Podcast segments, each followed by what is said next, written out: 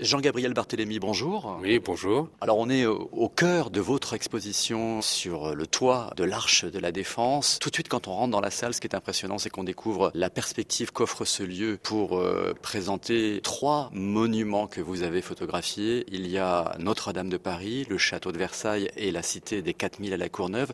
Déjà, qu'est-ce que ces trois lieux ont en commun bah, dans l'histoire et dans votre travail? Bah, Ce qu'ils ont en commun, c'est d'abord l'architecture et ensuite le patrimoine. Notre-Dame, c'est le patrimoine depuis 800 ans. Euh, Versailles, c'est le patrimoine Louis XIV euh, qui a fait briller la France dans le monde entier.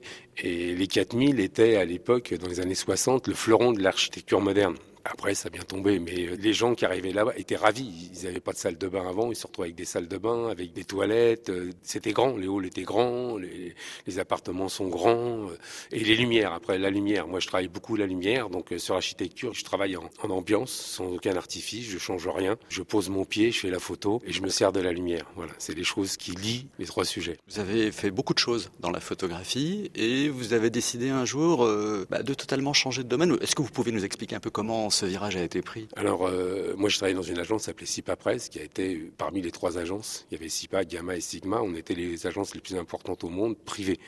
Et euh, on faisait tout, du people, euh, la politique, enfin tout ce que vous pouvez imaginer, ce que fait un photographe d'agence.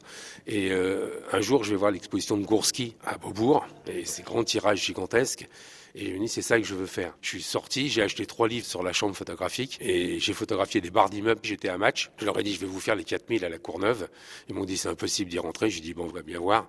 Et après, j'ai passé six mois à la Courneuve. Ensuite, euh, j'avais fait beaucoup de choses sur Versailles. Et à force d'y aller, en parlant avec les gens, avec un peu tout le monde, je me suis dit, mais on voit rien de Versailles. On monte le grand escalier qui est derrière nous, là, l'escalier de la Reine.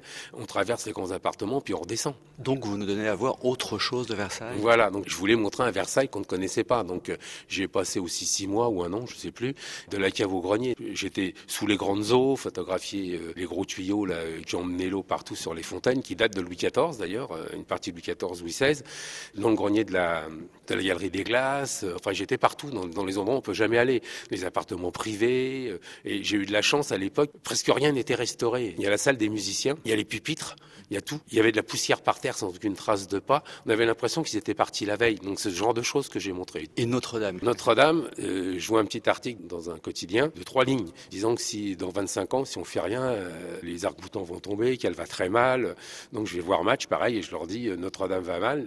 Donc, pendant deux ans, j'avais les clés. Avec deux clés, on ouvre toutes les portes de partout. Et euh, j'ai fait un état des lieux un peu comme à Versailles, de la cave au grenier. Hein. J'étais dans la flèche, euh, dans la forêt, j'étais partout. Euh. et, là, c'était impressionnant parce que les pinacles, tout ça été mangé. Il y avait des, des pierres qui tombaient. donc voilà. Donc pendant deux ans, j'ai fait les photos. Et le jour au match, je décide de me faire 12 pages. C'est un lundi à 18 h Elle brûle. Et après, trois semaines après, je suis rentré et j'ai fait un état des lieux jusqu'à maintenant, jusqu'à la reconstruction. Et si vous devez retenir un, sentiment qui se dégage de ces trois lieux? C'est leur dimension et le poids historique. C'est ce poids de l'histoire qu'on ressent sur place. Jean-Gabriel euh, Barthélémy, merci. Votre exposition, on peut la voir sur le toit de l'Arche de la Défense jusqu'au mois de juin.